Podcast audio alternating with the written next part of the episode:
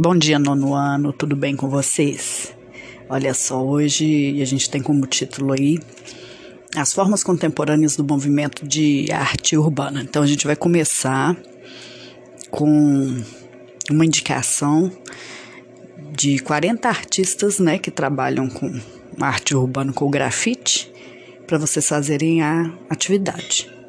Só para relembrar, né? Vamos lembrar que essa arte de rua vai surgir lá na década de 70, né? Com esses grafites na, nas paredes da cidade de São Paulo, né? Vai surgir numa época conturbada do, da história do país, né? Por causa da ditadura, né? Então, no início, era uma arte marginalizada mas ela foi adquirindo uma posição de destaque até no mercado da arte, com os, os artistas daqui do, do país que ficaram consagrados no exterior.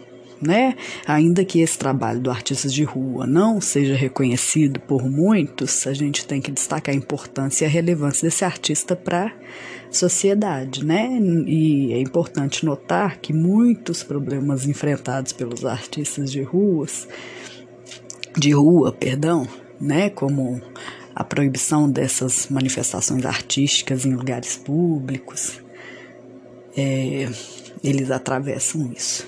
Como a arte, alguns já saíram da rua e estão até nas telas. Se a gente for falar em técnica, né? Que são técnicas que são utilizadas pelos artistas de rua. É, por exemplo, o, o grafite, que são esses desenhos feitos com sprays, né, que a gente já conhece, né, e que tem dentro do grafite tem várias técnicas, né, tem aqueles trabalhos em 3D, tal, tem o stencil, que é parecido com grafite, mas ele usa um molde vazado, né, um molde recortado e e o spray para fixar essa ilustração. E eles são utilizados juntos, tá, gente? Essas técnicas todas elas podem estar sozinhas ou misturadas. Né, o poema, que é a escrita, né, uma manifestação literária no ambiente urbano. As autocolagens e a colagem, né, que é, um, que é a arte em adesivo, sticker art, que, né, que é a aplicação de adesivo pela cidade os cartazes, né, que a gente conhece muito como lambi-lambi, né, onde o, o cartaz é fixado com cola, né, feito em papel é fixado com cola. Em postes, né, nos edifícios, eles podem ser feitos manualmente, né, ou podem ser impressos também. Outro que a gente não, a gente nem trabalhou muito, mas que são exemplos de arte urbana, são as estátuas vivas, né, que é um trabalho corporal, onde o artista permanece estático, né, durante muito tempo. E geralmente eles são todo com o corpo totalmente pintado e caracterizado, né? E tem as apresentações teatrais, né? As apresentações de rua, teatrais, musicais, circenses, né? Que podem ser trabalhos solos ou em grupos. E também as instalações é, que pode ser com objetos, materiais distintos, né, que tem o intuito de provocar uma mudança no cenário já existente.